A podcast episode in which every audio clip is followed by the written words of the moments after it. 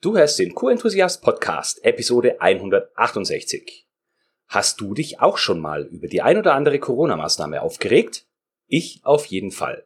Und damit wechseln wir heute mal die Perspektive und schauen uns an, wie das so ist, wenn andere Menschen sich über QM beschweren. Wir ziehen nämlich die Parallelen zwischen der Covid-19-Bekämpfung und Qualitätsmanagement.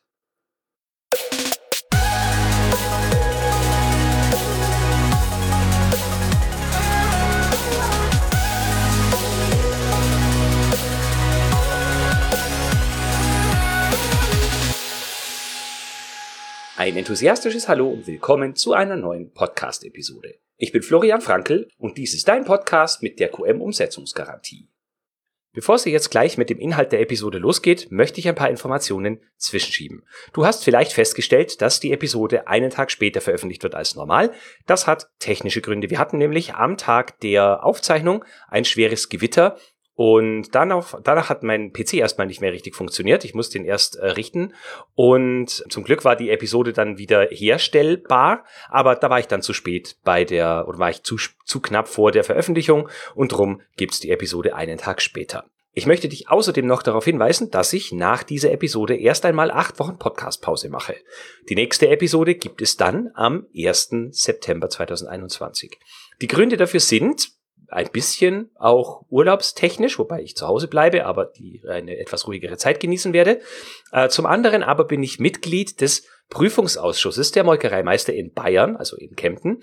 Und da gibt es im September einiges zu tun an Prüfungsgesprächen, Meisterarbeitskorrekturen und so weiter.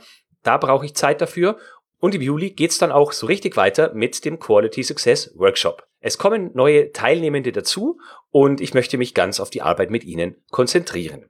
Also nächste Episode am 1. September.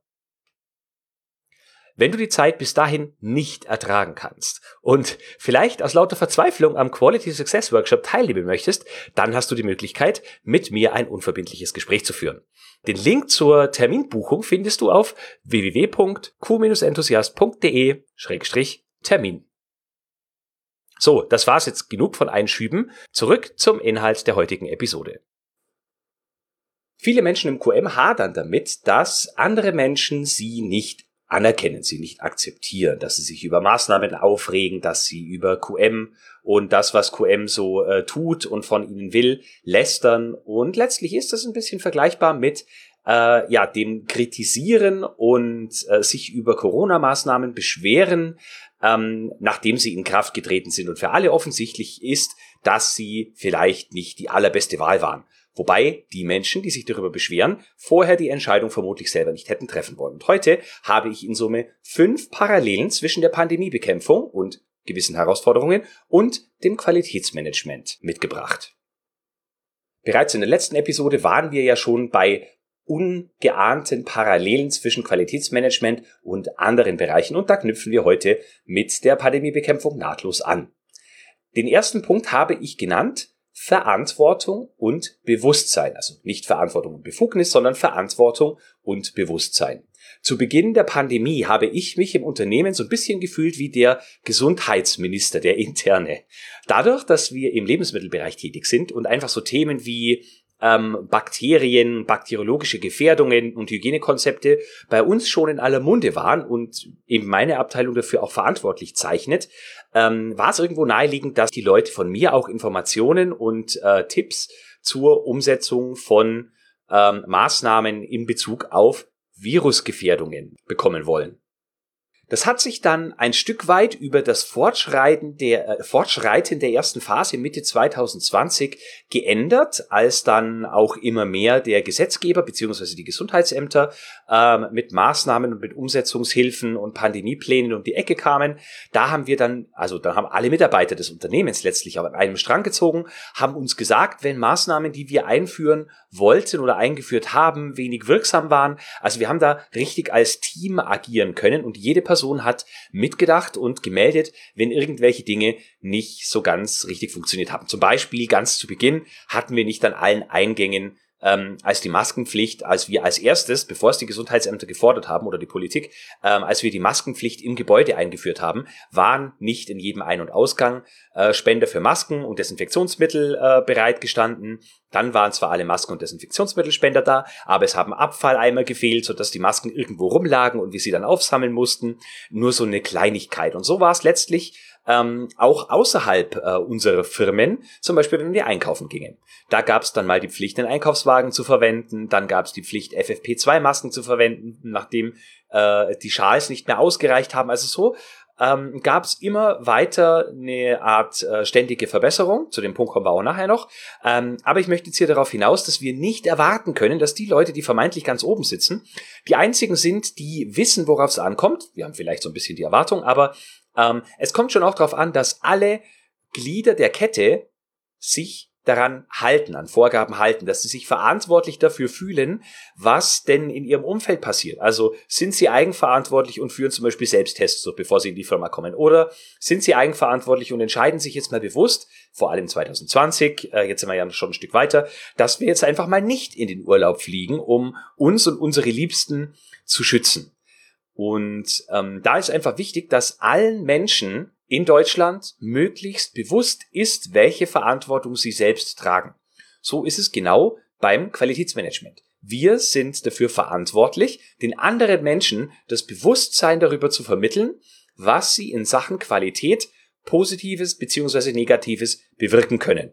Denn wenn die Leute das nicht tun, dann kannst du die Qualität managen, so viel du willst. Vielleicht hast du den Spruch schon mal gehört, dass Qualität nicht geprüft werden kann, sondern Qualität muss in der Wertschöpfung erzeugt werden. Und so ist es auch bei der Pandemiebekämpfung. Klar ist auch, man kann nicht zu 100 Prozent durch den persönlichen Kontakt oder konnte man von Anfang an nicht verhindern, dass sich das Virus irgendwie verbreitet. Also man musste zwangsläufig dann die weiteren Maßnahmen mit äh, Quarantäne und Testpflichten und jetzt Impfungen gehen aber über die Eigenverantwortung von Mitarbeitenden und man sieht es in den einzelnen Unternehmen und Landkreisen, konnte man schon einiges dafür tun, dass sich das Virus nicht so stark verbreitet, zu Beginn zumindest.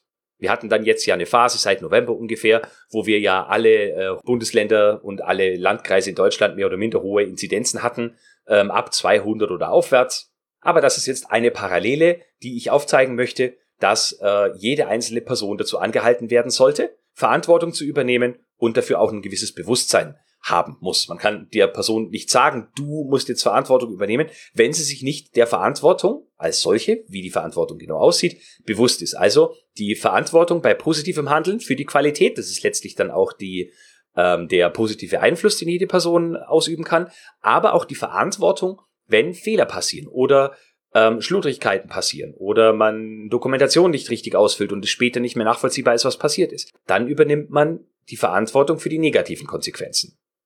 Und jetzt hier die Frage an dich. Wie gut informierst du Mitarbeitende, um ihr Bewusstsein und ihr Verantwortungsgefühl zu steigern? Zweite Parallele habe ich den Perfektionsanspruch genannt. Ich habe gerade vorhin schon die kontinuierliche Verbesserung so ein wenig angeschnitten und das ist ein häufiger Fehler. Wir erwarten, dass andere Menschen uns die perfekte Lösung bieten oder wir selbst warten darauf, dass es die perfekte Lösung gibt, bevor wir überhaupt ins Handeln kommen. Und ein perfektes Beispiel ist die Corona-Warn-App. Wahrscheinlich vor allem aufgrund der Datenschutzbestimmungen, die in Deutschland ja ganz hoch im Kurs sind, hat es Monate gedauert, bis die erste Variante oder die erste Version entwickelt wurde. Und trotz dieser Monate an Entwicklungszeit gab es noch genügend Fehler, die diese App hat. Also ich habe schon ein paar ich habe von ein paar äh, Fällen gehört, in denen Leute sich im gleichen Gebäude äh, aufgehalten, also Ehepaare sich im gleichen Gebäude aufgehalten haben für die gleiche Zeit. Der eine hat eine Warnmeldung bekommen, die andere hat keine Warnmeldung bekommen und solche Dinge. Also waren noch genügend Fehler drin. Ich behaupte, mit einem früheren ähm, Veröffentlichen dieser App hätte man auch schneller mit der ähm, Verbesserung äh, anfangen können und wäre unterm Strich viel schneller zu einem vernünftigen Ziel gekommen. Ich bin ehrlich gesagt ja erstaunt, als jetzt äh, es die Möglichkeit gegeben hat, vor ein paar Wochen ging das an den Start, dass man die Impfungen in der Corona-App in der Apotheke, also in der Apotheke über das Robert-Koch-Institut per ähm, QR-Code auf die App bringen konnte. Eine oder zwei Impfungen, je nachdem, wie viele man bekommen hat. Also hat mich erstaunt, dass außer der äh, Serverabstürze des Robert Koch Instituts Servers ähm, das relativ reibungslos funktioniert hat. Und somit halte ich es auch für sehr negativ, wenn wir auch im QM den Perfektionsanspruch verfolgen. Dazu läuft aktuell oder lief in den letzten Tagen eine sehr spannende Diskussion auf LinkedIn. Dort habe ich nämlich ein Zitat geteilt und um Kommentare gebeten, wo es eben darum ging, dass QM nicht gleich Perfektion ist, sondern QM sei das Streben nach Perfektion.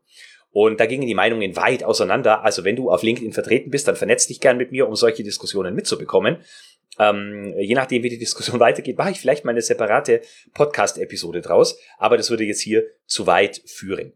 Perfektion stört, denn du hältst dich viel zu lange mit dem Streben nach dieser Perfektion auf, bevor du ein Produkt oder eine Maßnahme implementierst und dann schnellstmöglich dort zu lernen beginnst, wo die wirklichen Fehler auftreten. Und auch hier stelle ich dir wieder die Frage, wie oft hast du etwas nicht ausprobiert, weil du nach der perfekten Lösung suchst oder auf die perfekte Lösung gewartet hast. Oder weil du vielleicht auch glaubtest, nicht die notwendigen Informationen zu haben. Eins ist klar, irgendwer wird immer meckern. Irgendwer wird immer kritisieren, was du gemacht hast. Aber sie werden auch kritisieren, wenn du untätig geblieben bist und eine sinnvolle Maßnahme nicht an den Start gebracht hast. Du kannst das auch ein Stück weit als unterlassene Hilfeleistung sehen. Triff lieber eine Entscheidung, probier etwas aus und nimm es, wenn es gar nicht funktioniert, wieder zurück und mach was anderes. Statt in die analytische Lähmung zu verfallen und nichts zu tun. Dritter Punkt. Ich habe ihn Dokumente und Vorgaben genannt. Ich habe Schaufenster gesehen von äh, Unternehmen, die teilweise geschlossen, teilweise geöffnet hatten mit unterschiedlichsten Vorgaben, äh, dass es nur Termine mit telefonischer Voranmeldung gibt oder sowas. Ähm, und da habe ich in meinem eigenen Leib etwas erlebt. Ich habe einen Computer zur Wartung gebracht. Was heißt zur Wartung? Da war, da war was defekt. Äh, ich glaube, das Mainboard war defekt. Ich kenne mich da nicht so gut aus. Habe ich dann zu so einem PC-Menschen gebracht. Habe vorher eine E-Mail geschrieben und gesagt, ich würde an diesem und jenem Tag gerne den äh, PC hinbringen. Und äh, hieß dann, ja, ist soweit in Ordnung. Äh, von 10 Uhr bis 12.30 Uhr ist der Laden geöffnet und ich könnte dann einfach kommen und klingeln und reingehen. Also erstmal habe ich die Klingel gar nicht gefunden, weil nämlich auch kein Knopf äh, da, also ein Knopf war schon da, aber der war ziemlich klein und es waren gefühlt unzählige Schilder vor diesem Laden und ein Schild war wohl noch vor Covid-Krise. Das hat die normalen Öffnungszeiten ausgewiesen. Ein zweites Schild hing daneben. Äh, da standen dann wiederum andere Öffnungszeiten, aber von irgendwie Pandemie-Öffnungszeiten stand da nix. Dann stand an einem Schild, bitte klingeln und warten, bis geöffnet wird. Auf dem anderen Schild stand, bitte nur mit telefonischer Voranmeldung. Also für mich war absolut unklar, was ich da jetzt tun soll. Ich habe nur gesehen, der Typ, dem der Laden gehört, stand im Laden und hat telefoniert. Ich habe mich jetzt ehrlich gesagt nicht getraut, in diesen Laden zu gehen. Was habe ich gemacht? ich habe mein Auto direkt vor äh, dem, dem, dem Shop stehen gehabt und habe mich dann ins Auto gesetzt, habe gewartet, bis der Herr endlich mit Telefonieren fertig war und habe ihn angerufen vom Auto aus, stand also direkt vor dem Laden und habe dann gesagt, ja, Herr äh, äh, Schneider hieß er, glaube ich, ähm, ich stehe jetzt hier vor dem Laden und würde gern reinkommen. Er hat gemeint, ja, Sie können schon ganz gerne reinkommen, einfach so reinkommen. Äh, von Maske hat er auch nichts gesagt, ich hatte aber eine dabei und habe die auch dann aufgezogen. Also war absolut unklar. Und Parallele zum QM ist hier, Achte darauf, dass Vorgaben klar und unmissverständlich sind, dass Dokumente nur dort rumhängen, wo sie wirklich notwendig sind und auch nur die Dokumente dort hängen, die gerade in Verwendung sind, also Vorgaben drinstehen, die auch aktuell sind. Der Klassiker sind Aushänge in Form von E-Mails. Also du als QM schreibst eine E-Mail an irgendwen, der Abteilungsleiter druckt die E-Mail aus, pappt die dahin und gut ist. Drei Jahre später machst du mal ein internes Audit und dann hängt diese E-Mail von vor drei Jahren immer noch da. Das, was draufsteht, ist aber nicht mehr aktuell. Oder es ist unklar, ob es noch aktuell ist. Worst Case ist, Mitarbeitende machen etwas falsch, weil dort noch eine falsche Vorgabe hängt. Second Worst Case ist, wenn ein externer Auditor kommt und euch unter die Nase hält, dass eure Dokumentenlenkung nicht funktioniert. Da gibt's noch dutzenderlei verschiedene Möglichkeiten. Vielleicht ist dir selber da auch was passiert. Ähm, auch diese Unterschiede der Gesundheits-, also der, der Vorgaben der Gesundheitsämter und wie die mit ähm, Inzidenzfällen, also wie, wie heißt es, mit äh, Erstkontaktpersonen und Indexpatienten und so weiter umgehen, fürchterlich. Äh, Leutkirch, dort wo die Firma, für die ich angestellt bin, äh, sitzt, ist nahe an der bayerischen Grenze. Das heißt, viele Mitarbeitende äh, wohnen in Bayern, arbeiten in Baden-Württemberg. Manche arbeiten in Baden-Württemberg und äh, wohnen auch dort. Ähm, und je nachdem, wo ein ja, positiver Verdachtsfall auftrat oder wir jemanden identifiziert hatten, der einen direkten Kontakt zu dieser positiven Person hatte, haben wir unterschiedliche Gesundheitsämter informiert und äußerst unterschiedliche Vorgaben zu Quarantänerichtlinien und so weiter bekommen. Es war ein Graus. Wenn dir das genauso ging, dann hinterfrage bitte, ob deine Dokumente und deine Verfahren und Vorgehensweisen und Vorgaben wirklich so einheitlich sind, wie wir es uns von der Regierung, von den öffentlichen Ämtern und von den Landkreisen gewünscht hätten oder bis heute wünschen würden. Gerade wenn es jetzt wieder in Sachen Delta-Variante und Testpflicht für alle oder nur für ähm, äh, Mutationsurlauber äh, äh, geht, äh, dann graust es mir jetzt schon wieder davor. Also, berücksichtige bitte immer die Personen, die von euren Vorgaben betroffen sind. Achte nicht nur darauf, dass du es verstehst und Auditoren das verstehen, sondern ganz wichtig, die Menschen, die irgendetwas umsetzen oder sich daran halten müssen, müssen es verstehen können. Und erkläre es, wenn es notwendig ist und warum es notwendig ist. Es reicht manchmal nicht, wenn nur Aushänge dort stehen. Unsere Berufsgenossenschaft hat zum Beispiel gesagt, Aushänge alleine reichen nicht, ihr müsst auch eine Schulung durchführen. Egal, ob das eine Online-Schulung ist oder ein Podcast, also Audio oder Video oder was auch immer. Ähm, Hauptsache, ihr haltet die geltenden Vorgaben ein, also ladet nicht 150 Mitarbeiter in euren Besprechungsraum ein und macht da die Schulung. und es ist nicht nur schriftlich, denn woher willst du denn wissen, dass die Leute deine schriftlichen Vorgaben auch wirklich verstehen und umsetzen können? Kann es sprachliche Barrieren geben? Darf es inhaltliche Barrieren? Könnte es geben? Oder vielleicht Missverständnisse mit den vorherigen Vorgaben, sodass unklar ist, ähm, was jetzt letztlich gilt. Also macht es so klar und unmissverständlich wie möglich. Den nächsten Punkt habe ich mit Teamwork beschrieben. Besonders wichtig ist Teamwork dann geworden, als es verstärkt um Homeoffice ging. Also immer mehr Menschen waren im Homeoffice. Äh, Leute, die im Kernprozess arbeiteten, wo Homeoffice vielleicht nicht möglich war, waren nach wie vor vor Ort, sodass praktisch der Support für diese Kernprozess-Mitarbeitenden immer weniger wurde. Vielleicht manchmal gar nicht so zu deren Leidwesen, also gefühlt war das für die ganz in Ordnung, dass sie weniger gestört äh, wurden oder weniger Kontrolle erfahren haben oder vermeintliche Kontrolle, aber letztlich hat darunter oder konnte darunter der Teamgeist leiten, auch innerhalb der Teams, selbst wenn sie äh, keine Mitglieder des Kernprozesses sind, ähm, aber diese Aufteilung in Homeoffice und nicht wissen, wie man miteinander kommuniziert oder keinen vernünftigen Onboarding-Prozess zu haben und die Leute quasi im Homeoffice äh, zu rekrutieren und einzustellen und nie persönlich mit denen zu, äh, zu arbeiten oder kein richtiges Vertrauensgefühl aufzubauen, das ist schon hart oder war hart. Ich glaube, das, das äh, verändert sich jetzt ein bisschen. Jedenfalls äh, zurück zum Thema Teamwork.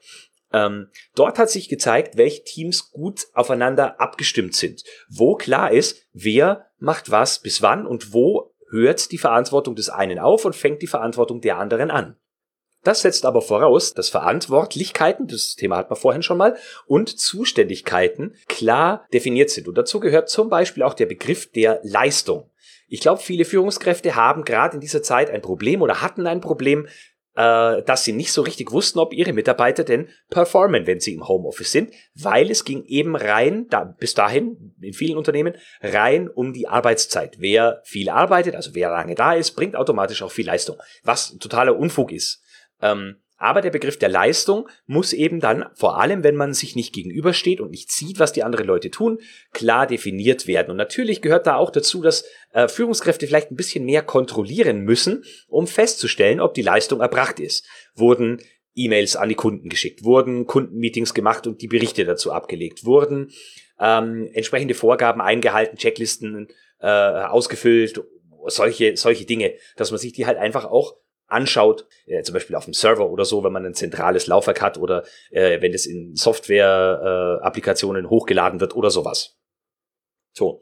Äh, aber Teamwork heißt jetzt halt nicht einfach nur, dass wir mehr kontrollieren und unsere Leute dann zusammenscheißen, äh, zusammenstauchen, Entschuldigung, wenn es nicht klappt, sondern heißt eben auch, dass wir klarstellen, was heißt Leistung? Was ist deine Verantwortung? Wie gehen wir damit um, wenn Leute im Homeoffice sind? Und ähm, wie gehen wir auch mit der gewonnenen Freiheit um? Also, weißt, es ist ein Punkt zu sagen, äh, wir haben jetzt mehr Freiheit durch Homeoffice und können auch mal sagen, wir machen keine Ahnung zwei Stunden Mittagspause und hängen das am Schluss dann an, wenn das Arbeitszeitgesetz eingehalten wird schön für die einzelne Person, aber was machen wir denn, wenn wir ein Team von vier Leuten haben und alle vier Leute definieren jetzt ihre Arbeitszeit komplett unterschiedlich?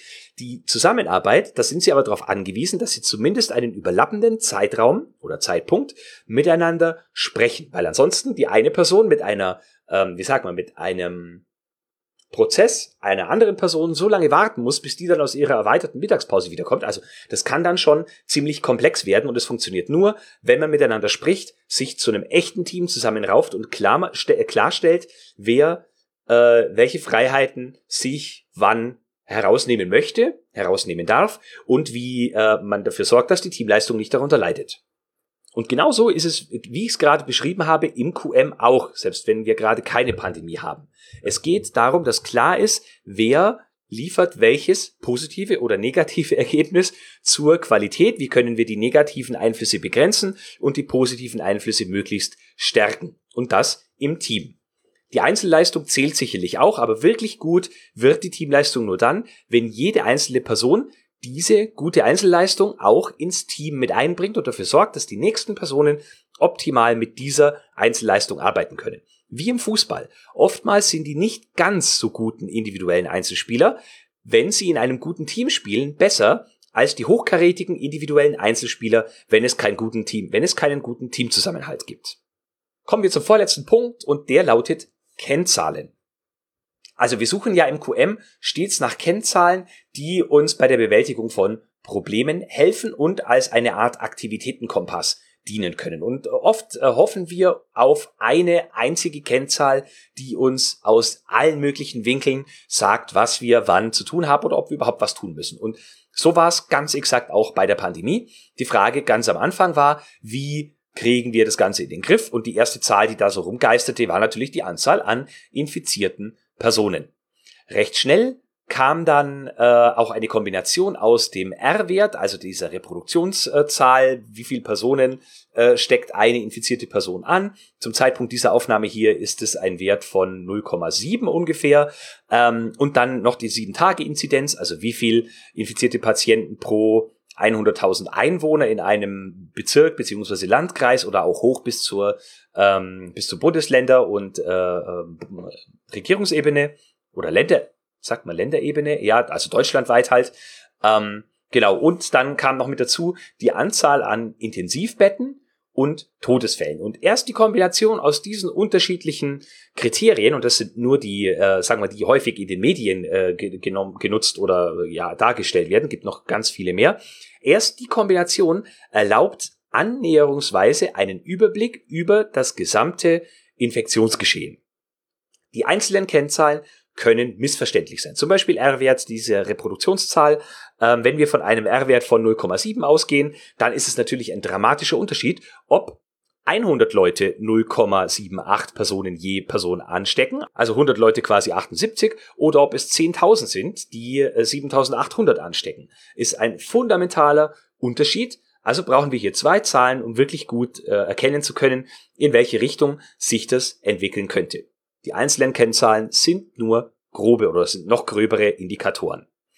QM wieder exakt das gleiche. Wenn du nur auf die absolute Anzahl an Reklamationen schaust, dann schaust du dir nicht mal die halbe Wahrheit an. Denn Habt ihr mehr Produkte oder Dienstleistungen verkauft? Habt ihr weniger Produkte oder Dienstleistungen verkauft? Gab es sonst irgendwelche Änderungen? Wie viel wert ist denn die einzelne Reklamation? Habt ihr Reklamationsschwerpunkte, also Themen oder Fehlerschwerpunkte? Es gibt so viele unterschiedliche Dinge, die man sich bei den Kennzahlen anschauen kann. Es hängt immer davon ab, was wir erreichen wollen. Pandemie geschehen war das erste, was wir erreichen wollten, die zweite Welle zu begrenzen. Die erste war dann ja schon da, da konnte man immer so arg viel machen, aber die zweite Welle wollten wir begrenzen bzw. abmildern. Ähm, Flatten the Curve hieß es dann, glaube ich. Ich weiß gar nicht, ob das schon die zweite war oder gerade erst noch die erste. Ähm, weiß ich gar nicht. Ähm, dann wollten wir uns in den Sommer retten. Dann wollten wir verhindern, dass äh, es jetzt wieder die Krise gibt hier im Richtung Herbst letzten Jahres. Die kam dann aber trotzdem. Dann haben wir uns Zeit erkämpfen wollen, bis äh, die, die Impfkampagnen losgehen, also bis überhaupt Impfstoffe da waren und dann angefangen äh, werden konnte mit Impfen. Ähm, und jetzt mit der Delta-Variante geht's wieder weiter. Also es sind immer unterschiedliche Zielsetzungen, die es auch notwendig machen, dass wir die Zahlen in unterschiedlicher Art und Weise interpretieren und unsere Schwerpunkte anders setzen. Also Stichwort Delta-Variante, das heißt es ja, also aus kenne ich aus den Medien, aber ich, ich gucke das jetzt nicht so aktiv, ähm, habe ich zumindest gehört, dass die jetzt wiederum eher so die jüngere Generation, junge Erwachsene oder Schüler betreffen soll, was ja absolut bitter ist, weil die äh, irgendwie nicht äh, geimpft werden. Da gibt's noch keine, ähm, wie heißt es, Impfempfehlung. Ähm, also zieht wieder genau in die Richtung, die wir jetzt quasi, in die Flanke, die wir quasi ungedeckt haben. Also auch da wird die Politik dann wieder etwas tun müssen. Und das sind natürlich weltweite Aktionen, die man hoffentlich irgendwie versucht zu koordinieren, ähm, aber alles nicht so einfach. Und so vielschichtig ist es im QM auch, nur dass es halt deutlich weniger unterschiedliche Einflussfaktoren gibt, viel weniger Menschen, die nicht das tun, was wir von ihnen erwarten. Im großen, äh, im großen Ländermaßstab gibt es viel mehr Menschen, die nicht das tun, was man von ihnen erwartet und Corona-Partys feiern oder trotz Reisewarnung irgendwohin äh, fliegen und äh, Leute, die mit Masken bescheißen, äh, beschummeln, Entschuldigung, ist wieder gesagt, oder die äh, Selbsttests nicht machen, solche Dinge. Ähm, aber vergleichbar. Du brauchst eine vernünftige Zielsetzung, dann überlegst du dir, wie du das messen kannst und dann beobachtest du die Situation, um festzustellen, ob du dich deinem Ziel näherst oder entfernst. Und jetzt komme ich zum letzten Punkt. Und zwar ist das die kontinuierliche Verbesserung. Auf den Punkt bin ich in, ja, indirekt gerade schon ein paar Mal eingegangen. Ähm, gerade zu Beginn, als es den ersten Lockdown gab äh, und jetzt zum Beispiel Supermärkte noch geöffnet hatten, war die Taktiken, waren die Taktiken sehr unterschiedlich. Also von ähm, Beschriftungen am Boden, dass man sieht, was 1,5 Meter sind, hin zu sicherheitshalber machen wir mal zwei Metern, über äh, wir haben die Einkaufswagenpflicht oder andere Läden haben gesagt, wir nehmen gar keine Einkaufswegen, weil die sind auch ein Kontaminationsrisiko, wenn die Menschen sich nicht die Hände desinfizieren ähm, Begrenzungen von, von Anzahlen von Menschen, die sich in den Läden äh, befinden können, sind wir auch gleich wieder beim Thema Kennzahlen. Also da haben viele Unternehmen auch ihre eigene Taktik entwickeln müssen, weil Gesetzgeber bzw. Gesundheitsämter eben noch nicht mit Vorgaben und Empfehlungen um die Ecke kamen. Und dann gab es natürlich auch Lockdowns von, ähm, oder dann wurden natürlich auch Geschäfte geschlossen, wo äh, dann viele Politiker auch äh, zu Recht aus meiner Sicht äh, manchmal kritisiert haben, dass jetzt dieser Laden nicht geöffnet haben darf, der andere Laden aber schon. Da gab es dann natürlich auch diese Grenzfälle oder diese Ausnahmefälle in Anführungsstrichen, wo dann äh, kleine Läden offen haben durften, wo sich viele Menschen drinnen gedrängt haben, verglichen mit großen Elektromärkten, die eigentlich viel mehr Platz hatten, wo die Leute sich aus dem Weg hätten gehen können, die aber zumachen mussten mussten.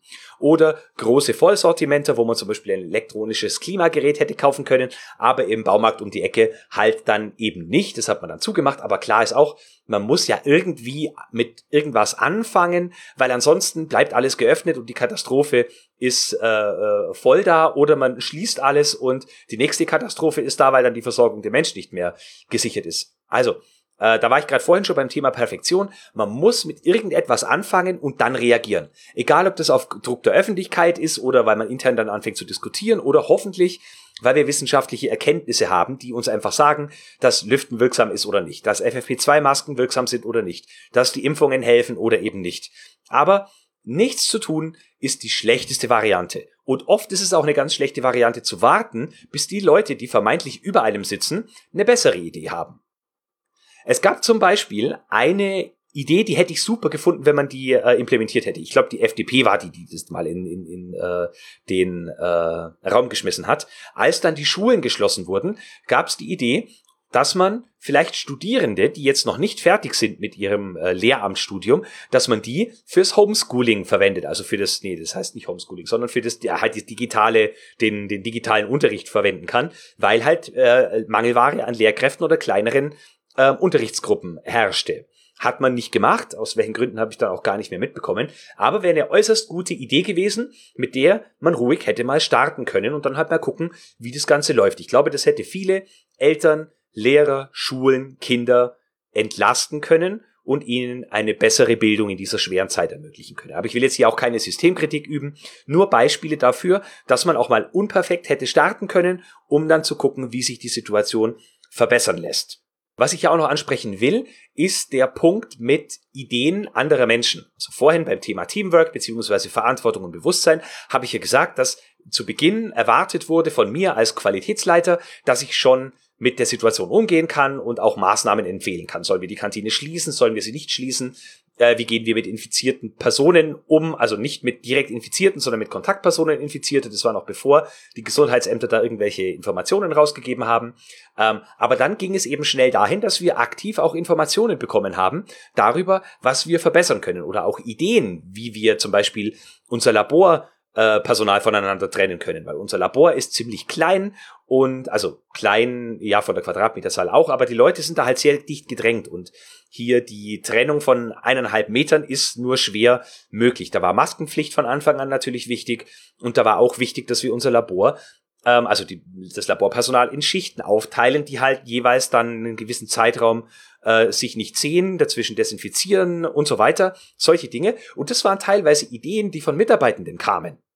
Und wichtig ist es bei solchen Dingen und wieder ein Schwenk in Richtung QM, dass wir, wenn wir Ideen von Mitarbeitern bekommen oder Mitarbeiterinnen, dass wir die anhören, prüfen, auf Sinnhaftigkeit, Machbarkeit, Umsetzung, Kosten und so weiter prüfen, Effekte prüfen und dann eine Rückmeldung geben.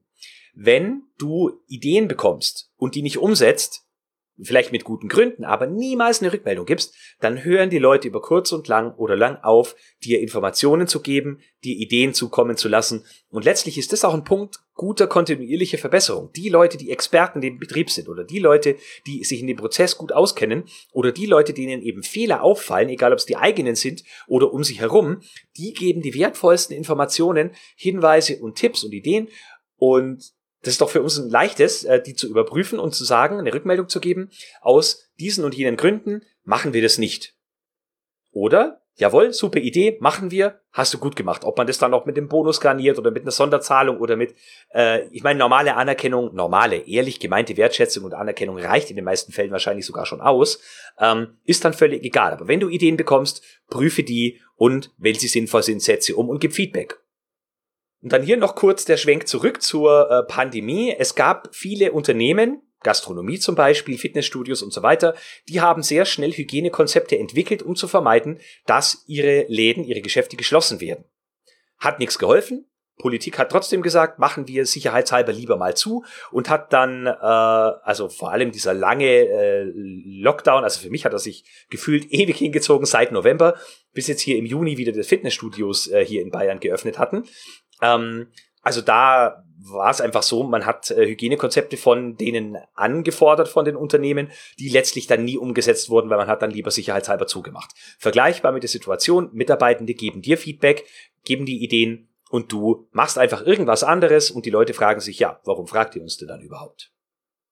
Ich glaube, dass vermutlich ein bisschen mehr PDCA in Deutschland uns auch in Sachen Infektionsgeschehen hätte weiterbringen können und dich vielleicht auch bei deiner QM-Arbeit weiterbringen kann, wenn du auch dort auf die Mitarbeiter hörst und dann halt erstmal P wie planen, dann umsetzen, dann überprüfen und dann gegebenenfalls anpassen. Also wenn du den PDCA in Reinstform auch für Ideen anderer Menschen implementierst und äh, zumindest nicht beim P äh, oder vor dem P schon aufhörst.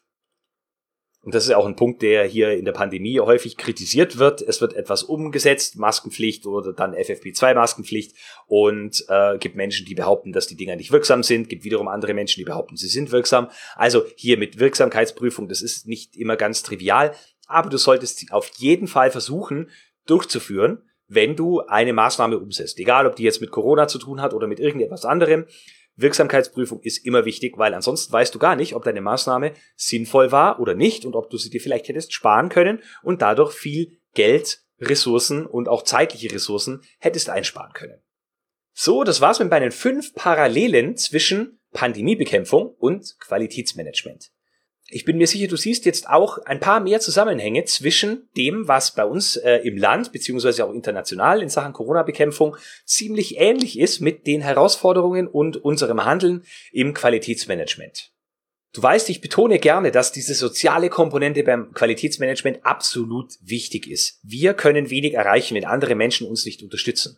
Und äh, in diesem Sinne habe ich noch zwei Podcast-Empfehlungen für dich, also Empfehlungen früherer Episoden. Da wäre zum ersten die Episode Nummer 144, wirksames Qualitätsmanagement durch den richtigen Eindruck, also es geht darum, welchen Eindruck du als Qualitätsmanagerin oder Qualitätsmanager anderen Menschen gegenüber vermittelst wie offen du ihnen gegenüber wirkst und ob sie einen professionellen Eindruck von dir haben.